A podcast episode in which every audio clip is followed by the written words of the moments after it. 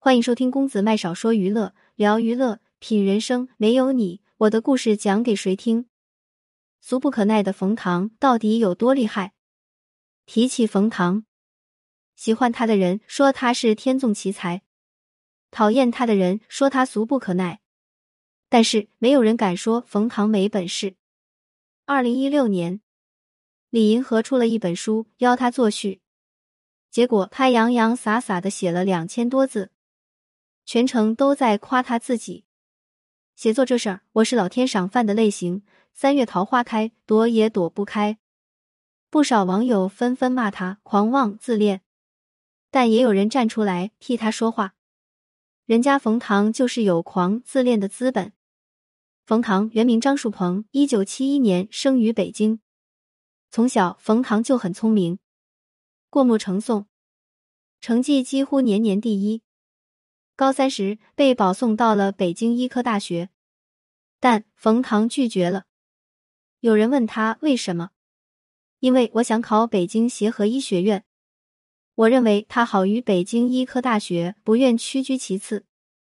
言毕，转身复习，日夜兼程备考，最终考上了协和医科大学。冯唐选择的专业很具有争议性，他选的是妇科肿瘤专业。作为一名男性，选择这个专业很容易让人误解。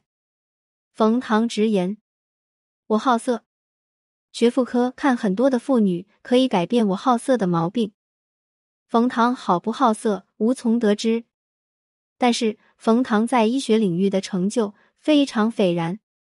一九九八年，年仅二十七岁的他就获得了中国协和医学院临床医学博士学位，在医院里。冯唐见到了许多生老病死，慢慢的，他开始对每天充斥着消毒药水的医院产生了倦意。千禧之年，下海经商之潮席卷全国，冯唐就是在这种大环境下弃医从商了。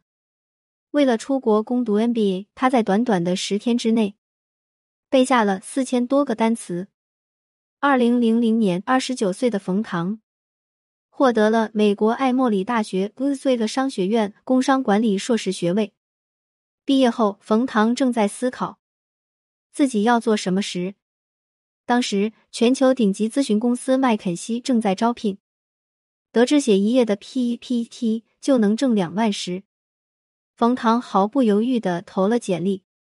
最终，经过五轮面试的厮杀，冯唐突出重围，斩获 offer。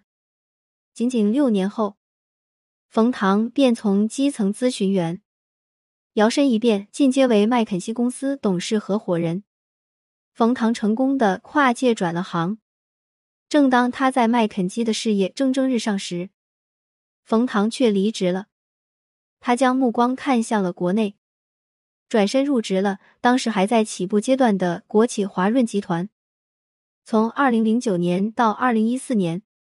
冯唐为华润工作了五年，在这五年里，冯唐用独具慧眼的战略，带领华润走向了五百强的地位。他每天的行程很忙，总是在开会或者出差的路上。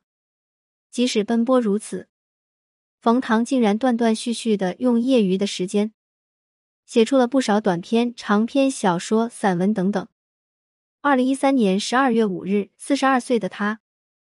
荣登二零一三第八届中国作家富豪榜，引发广泛关注。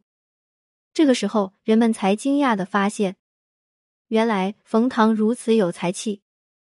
记者采访他关于写作这件事情时，他淡然一笑：“我只是一名业余作家。”初听这句话，人们会觉得他谦虚，但只是短短几秒，他话锋一转。但是我写的一点也不业余，这两句话直接降维打击了全职写作的人。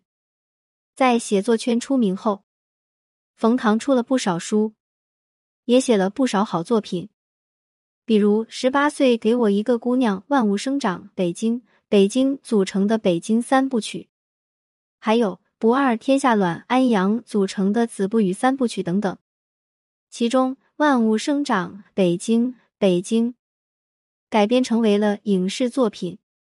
万物生长，春风十里不如你。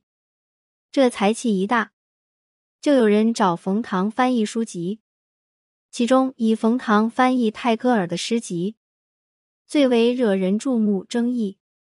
在他的笔下，The world's poet of the mastery of vastness to a lover，被译为大千世界在情人面前解开裤裆，绵长如舌吻，纤细如诗行。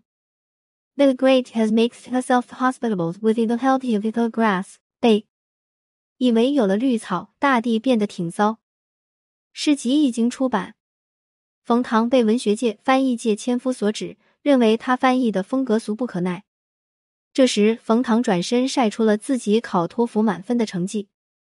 他言外之意很明显：我的英语没问题，翻译过来就是这样。